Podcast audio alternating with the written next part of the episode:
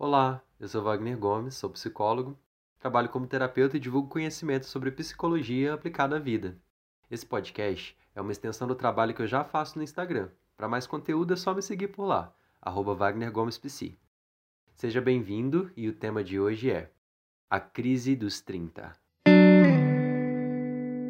Eu falei há pouco tempo nos stories do meu Instagram que eu falaria sobre esse tema, né, do, da crise dos 30, e eu deixei até uma caixinha de perguntas abertas lá, e as pessoas me mandaram algumas perguntas falando assim, não conquistar a maturidade que esperava que ia conquistar aos 30 anos, não ter se emancipado completamente da família com essa idade. Eu vi perguntas sobre uma sensação de fracasso, né, de ter chegado a, esse, a essa idade, pessoas falando sobre a frustração de não ter alcançado tudo aquilo que elas imaginavam, e algumas pessoas falando que sentem uma tremenda angústia e aflição com relação a simplesmente pensar sobre o assunto dos 30 anos de idade, sabe? E foi engraçado porque eu já ia levar mesmo o assunto mais ou menos por aí e acabou se delimitando mais ou menos para aquilo que eu já imaginava que seria mesmo. E aí, o que, que acontece? Quando eu comecei a formular esse tema, eu comecei a pesquisar uns artigos científicos e eu acabei não encontrando artigos específicos falando sobre essa questão da idade dos 30 anos. Eu imaginei que algo como crise dos 30 não encontraria, só que eu lembrei de um dado que convergia mais ou menos com essa idade, mais ou menos não, convergia bastante com essa idade, que eu já tinha encontrado nas minhas pesquisas sobre memória autobiográfica, que é um tema da psicologia que eu estudo bastante desde a graduação. E esse dado que convergia é um dado muito interessante que mostra que as memórias de vida de pessoas mais velhas, vamos colocar como um exemplo para ficar bem claro. Vamos supor, uma pessoa de 70 anos de idade, ela tem uma tendência muito grande a se lembrar de muitos fatos de quando ela tinha entre 10 e 30 anos de idade, e menos de um período depois daquilo e menos de um período anterior àquilo. Então, se você conversando com uma pessoa mais velha, nessa faixa de idade, uns 70 anos, por exemplo, você vai perceber que provavelmente ela vai se lembrar de muitas coisas recentes, né, de acontecimentos dos últimos poucos anos, e fora aquilo, ela vai se lembrar de muita coisa entre os 10 e 30 anos de idade dela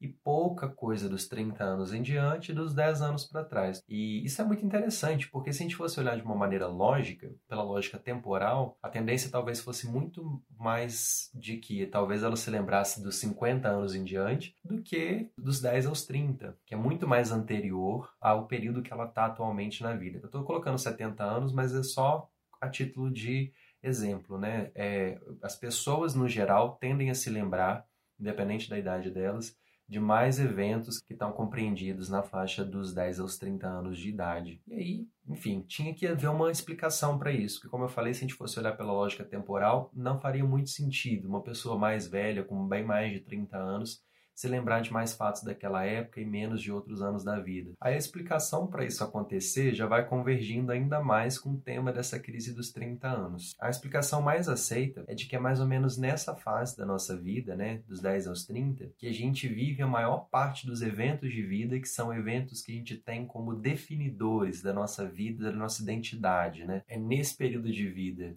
que a gente começa a buscar por uma profissão, é nesse período que muitas vezes as pessoas têm o primeiro filho, é nesse período que as pessoas saem de casa, que né, saem de casa dos pais, que eu quero dizer, né, para ir morar sozinhos ou casados. Tem as primeiras conquistas profissionais, tem várias coisas que acontecem que estão compreendidas nesse período, coisas que são muito importantes. E quando eu falo que as pessoas que acontecem os eventos definidores nessa época, e eu dou como exemplo essas coisas de conquista profissional, de estarem casados, de sair da casa dos pais, eu não quero dizer que isso define uma pessoa em si, exatamente. Não é pela coisa em si, pelo fato em si que está ocorrendo, que aquilo é definido. Mas você pode perceber que muitas vezes essas são aspirações mesmo das pessoas, e inclusive a fonte de frustração de muitas é não ter alcançado essas coisas num nível que elas imaginavam que aconteceria até os 30 anos. Pelo menos foram essas, essas as perguntas que eu recebi e foram também essas as coisas que eu fui escutando das outras pessoas que falavam sobre isso. Só que essas coisas que vão acontecendo, elas tendem a depois, né, a dali em diante, a partir do momento que acontecem,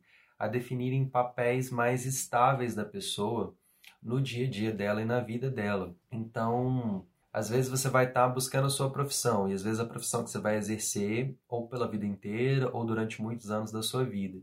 Então, a partir daquele momento, né, de que você começa naquela profissão, você passa a ter um papel estável no seu dia a dia, na sua vida e diante da sociedade. Então, aquilo forma um pouco a sua identidade. Se você se torna pai, a sua identidade também vai ser um pouco moldada pela questão de você exercer esse papel de ser pai ou de ser mãe. E isso é um papel estável. Você é pai e mãe para a vida inteira. Então, aquilo ajuda a formar a sua identidade também. Então, é mais ou menos isso, assim nessa fase da vida a gente define coisas, a gente faz coisas que vão definir a nossa história. Só que a partir do momento que foi definido uma primeira vez, em geral, por mais que hajam mudanças e até mudanças significativas, o papel geral que a gente preenche na nossa vida ele já está estabelecido, o que faz com que a maior parte das memórias ocorra nessa época de vida. Por exemplo, eu vou me usar como exemplo, né? Se uma pessoa como eu faz psicologia e começa de fato a atuar como psicólogo, assim como eu atuo, é possível que daqui a vários anos eu ainda esteja trabalhando como psicólogo. Não falo que vou fazer isso a vida inteira, que eu realmente não sei, eu sempre estou aberto a muitas mudanças, mas é muito provável que eu exerça esse papel de psicólogo durante muito tempo.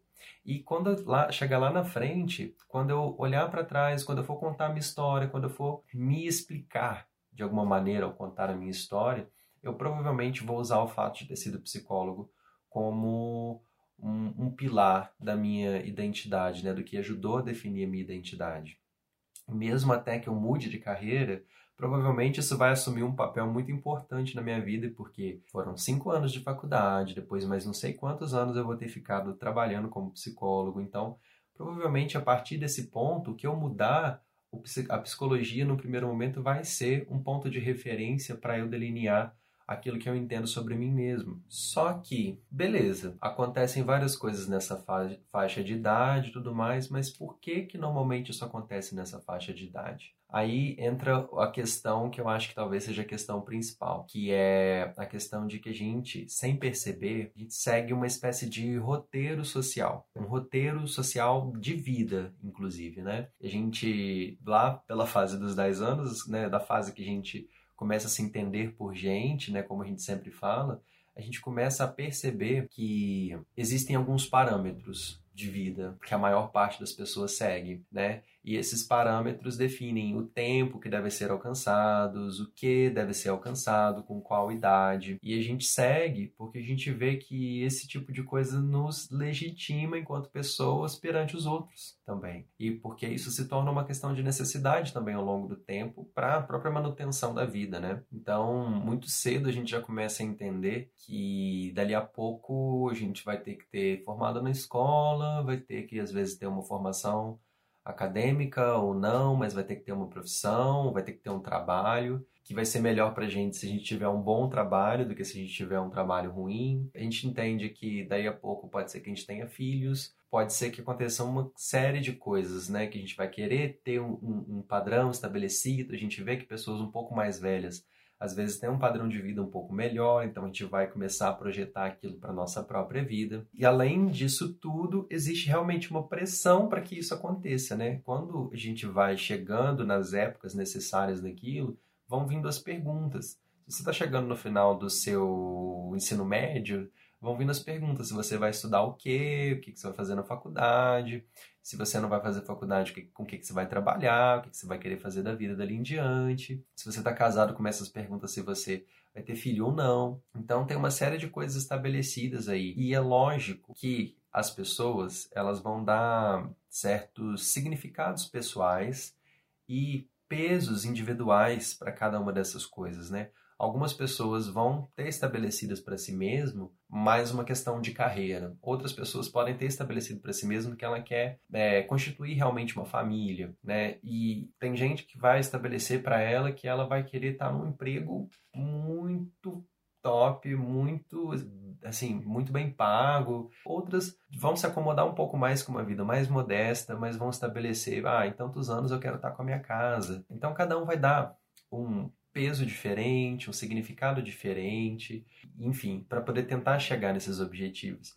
Mas em geral, ainda que as pessoas deem pesos diferentes para essas coisas, normalmente elas vão pesar coisas que já estão estabelecidas, né, que já estão dadas ali, que a maioria das pessoas precisa seguir. E o tempo, ele continua sendo um marcador muito forte. E os 30 anos é visto ainda por nós como um momento em que a gente espera um pouco mais de estabilidade das pessoas, Estou dizendo que eu pessoalmente vejo assim e, e, acho que as pessoas têm que estar assim aos 30 anos de idade, mas estou dizendo que a gente tende a ter um estereótipo da imagem de uma pessoa de 30 anos como uma pessoa um pouco mais estabilizada, com profissão definida, com mais independência. Existe tudo isso. E eu acho que é justamente daí que vem esse ponto de autorreflexão e, em alguns casos, quando não se alcança essas coisas principalmente, ou quando não se alcança da maneira como você queria alcançar, é que vem a frustração junto com essa auto-reflexão, que essa auto-reflexão traz a percepção de que algumas coisas não foram alcançadas e a partir disso você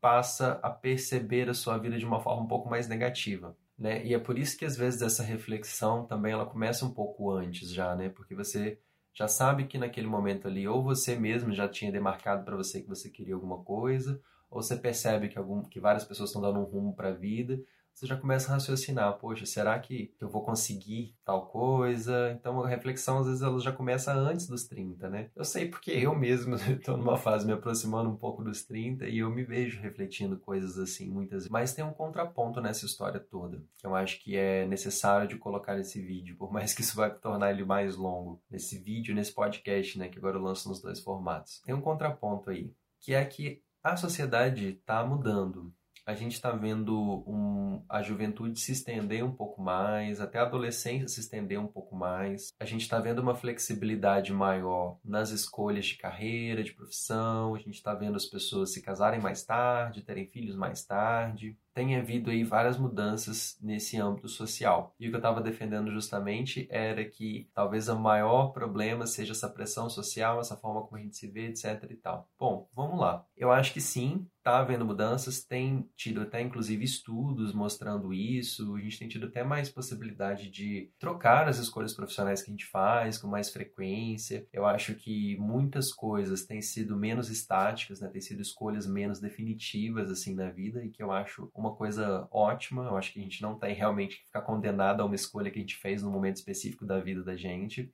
Mas, pelo fato de sermos as primeiras gerações, né, de, de ainda estarem sendo as primeiras gerações a serem as responsáveis por essa mudança de parâmetros de como se deve seguir uma vida, a gente está de alguma forma sem parâmetros para seguir a vida, né? Porque se o parâmetro que existia antes não me cabe mais e ainda não se formulou nada, as pessoas que vão precisar formular esse parâmetro são justamente as gerações de agora que estão nessa fase e as próximas que estão vindo, que vão gerar essa mudança real de parâmetros, né? Se é que a gente vai ter algum parâmetro estabelecido, embora eu acredite que sim. Então, eu acho que essa angústia também vem um pouco daí, porque também com a mudança de, com a queda de um parâmetro antigo, do que se devia ser, do que se entendia como uma pessoa completa, adulta. Eu acho que falta norte ainda para muitas pessoas, assim, de como elas serão de fato, né? Então, eu acho que esse também é um ponto aí dessa crise dos 30. E também não só a questão de a gente não ter um norte, como também a questão de que, por mais que a gente saiba que as coisas mudaram, a gente ainda se sente afetado, ainda se compara com as gerações anteriores que aos 30 anos tinham uma vida toda bem estabilizada e tal, toda bem, mais bem formulada nessa, nessa faixa de idade. Então a gente tem meio que um fantasma dos 30 anos aí que ronda a gente, que tem a ver com os ancestrais, né? Que tem a ver com os nossos pais, tem a ver com as gerações anteriores que nessa fase da vida já estavam ali com tudo pronto. Então a gente tem, tem uma tendência aí também a se comparar um pouco com essa coisa, apesar do contexto ter se modificado completamente. Bom, esse é meu ponto de vista sobre o que é essa crise dos 30, por que, que ela acontece, esse é mais ou menos o meu entendimento. Estamos fechadinho até aqui? Agora vamos para algumas reflexões que eu acho que pode levar a gente a viver esse período de crise, viver esse período dos 30 anos de idade de uma forma mais saudável, com menos conflitos internos. Eu acho que é importante a gente passar por esse período de auto-reflexão, por essa certa crise, é, eu não vejo como uma coisa negativa em si passar por esse momento, mas eu acho que a gente pode passar por isso sem ter tanto sofrimento e tanto auto-julgamento, né? A ponto de a gente realmente se sentir fracassado, como algumas pessoas perguntaram, né? Tipo, falaram né, do próprio fracasso, de, de se sentirem fracassadas é, com essa idade e tudo mais. Eu acho que existe uma maneira da gente refletir sobre isso de uma forma que nos ajude a nos guiar, a guiar né, a, a delinear e a formular qual vai ser o nosso caminho dali em diante, mas sem sofrer tanto a ponto de nos impedir de seguir com o caminho ou de dificultar, de lentificar essa andada na vida, né? Que aí sim pode ser um motivo ainda maior de você se sentir mais fracassado ao longo do tempo quando você não estabelece planos para reformular aquilo que aconteceu e que você entendeu como negativo. Então vamos lá. Como eu já falei, as pessoas mais velhas tendem a se lembrar desse período até os 30 anos de idade, por uma questão né, de memórias de coisas significativas que aconteceram e essas coisas significativas trazendo uma identidade para a pessoa. E as pessoas vão narrar muitas vezes esse período de vida, porque esse é um período em que as coisas foram definidas. E como a gente narra a nossa vida, eu gosto de dar uma ênfase muito grande para essa questão da narrativa. A forma como a gente narra a nossa vida sempre vai ter muito a ver com a nossa identidade. Independente de qual idade, né? a partir do momento que a gente começa a conseguir formular narrativas sobre a gente mesmo, a gente vai fazer narrativas que incluam, mesmo que indiretamente, sem que a gente tenha uma intencionalidade com relação àquilo, a gente vai invariavelmente colocar pontos ali que definam quem nós somos. Ou seja, a gente vai sempre narrar os fatos que são importantes para a gente. Então, acho que a gente precisa entender que se os parâmetros estão mudando, se a gente está vivendo de uma forma diferente, eu acho que até o conteúdo dessas narrativas das pessoas vai começar a mudar. E talvez comece a ser menos é, estabelecido pelas escolhas profissionais, pelos padrões de vida que atingiram em determinada época, pelos papéis familiares que tem hoje em dia, de ser pai, etc., pode começar a ter um outro tipo de conteúdo. A gente pode, eu acredito que a gente pode começar a narrar nossa vida de uma forma diferente, porque a gente vai dar mais importância, a gente tem dado mais importância para outras coisas na nossa vida e essas outras coisas são é, vêm se tornando as atuais definidoras de quem nós somos, e isso sempre vai estar incluído na narrativa. Né? Então eu acho que vai haver aí uma mudança de conteúdo, e é importante a gente se focalizar nisso, por quê? Porque é para a gente entender que o que outras pessoas falam sobre si dessa época já não vale mais e vai valer ainda o que a gente faz, aquilo que é importante para a gente mesmo. E esse eu acho que deve ser o foco maior. Eu acho que a gente está construindo, acho não, a gente está construindo a nossa história o tempo inteiro. Então, eu acho que em qualquer momento da vida é importante a gente se perguntar sobre o que é importante para mim. Eu estou seguindo o que é importante para mim? Eu estou tentando construir o que é importante para mim e diminuir um pouco esse ruído externo que existe, embora não seja possível a gente se.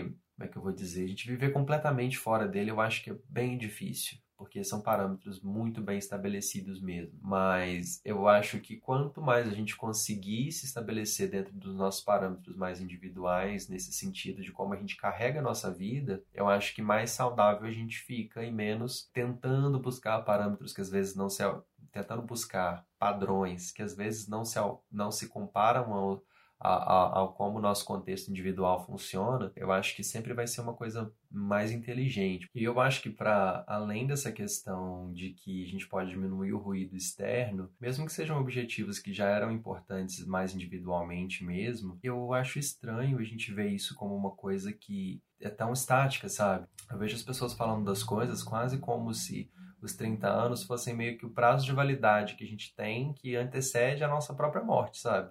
E a gente tem visto né, que a nossa população tem ficado com cada vez mais anos de expectativa de vida. Então, os 30 anos eles nem são a metade da nossa expectativa de vida ainda. Então, por que colocar um limite estabelecido com tanta antecedência assim, para a gente se sentir um fracasso ou não, sendo que ainda tem tanto caminho pela frente onde a gente pode construir tanta coisa nova, sabe? É claro que quando a gente faz planos, a gente não alcança aqueles objetivos que a gente estabeleceu, vai ter uma frustração, mas será que é, se não forem coisas que você realmente desistiu de fazer, Será que ainda não dá para fazer? Será que ainda não dá para seguir em frente? Ver, entender o que aconteceu para não ter conseguido e trabalhar nesses pontos que, que não foram bem sucedidos para poder conseguir chegar onde você quer chegar. Entender através disso o nosso parâmetro individual, né?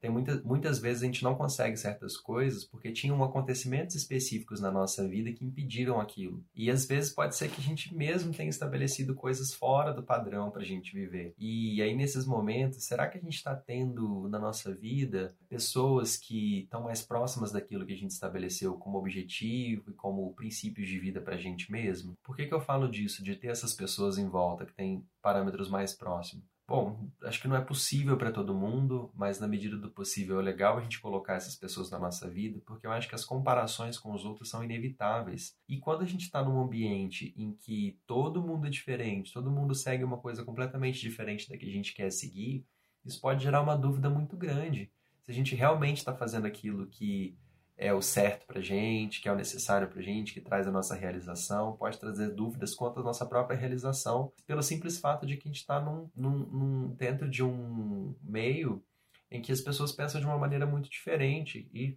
diferente não significa pensar certo, né? Então a gente tem que entender o que, que é nosso, o que, que é do outro. Isso é, isso é básico assim para para nossa vivência, mas a gente se perde nisso muitas vezes. Eu escutei uma frase uma vez que eu carrego comigo que é assim: a gente pode ser minoria, mas a gente não é único, a gente não está sozinho de fato no mundo. Então, eu acho que a gente se juntar à nossa tribuzinha, assim, eu acho que pode ser uma, uma coisa boa também, para a gente se sentir menos frustrado e menos é, incumbido de fazer coisas que a gente não quer fazer, que a gente não tem de fato como objetivo pra gente, sabe? Então eu acho que essa crise dos 30, ela pode ser bastante útil pra gente à medida que ela traz uma auto-reflexão, que ela traz um momento da gente pensar, poxa, o que foi feito até aqui? Será que eu vou continuar com, com isso? É, será que tá bom? Tem mais coisa que eu posso fazer e tudo mais? Eu acho que ela pode ser muito boa pra gente à medida que a gente usa isso para estabelecer os novos parâmetros da nossa vida dali em diante, que a gente usa para ver o que, que deu certo, o que, que não deu e o que, que a gente pode fazer para melhorar desde então. E ela pode deixar de ser saudável à medida que ela serve muito mais para nos colocar para baixo e para nos fazer nos sentir fracassados totalmente, né? Então eu acho que a maneira, uma maneira muito legal da gente passar por esse período é a gente olhar para ele entendendo que o que foi alcançado e o que não foi alcançado tem a ver com o nosso contexto, tem a ver com coisas que a gente estabeleceu, às vezes algo que a gente não conseguiu, tinha coisas maiores, tinha contextos maiores impedindo que acontecesse. Às vezes pode ser alguma falha nossa, a gente falha sim, nós falhamos mesmo, até com a gente mesmo, mas eu acho que isso também não deve ser motivo para a gente se jogar para baixo a ponto de não dar continuidade para certas coisas, mas sim de ver que naquele ponto a gente não fez bem feito, beleza, nesse ponto que eu vou trabalhar agora para poder as coisas andarem daqui para frente então. Então eu vejo mais ou menos isso, assim, era mais ou menos essas as reflexões que eu queria trazer sobre essa crise dos 30 e também esse conhecimento, né? É, de, desse entendimento, dessa questão de narrativa, dessa questão de memórias que a gente tem normalmente para essa fase da vida e por que, que tudo isso acontece nesse momento. Eu espero que tenha sido bastante enriquecedor para vocês, né? E que, enfim, sirva para vocês de alguma maneira.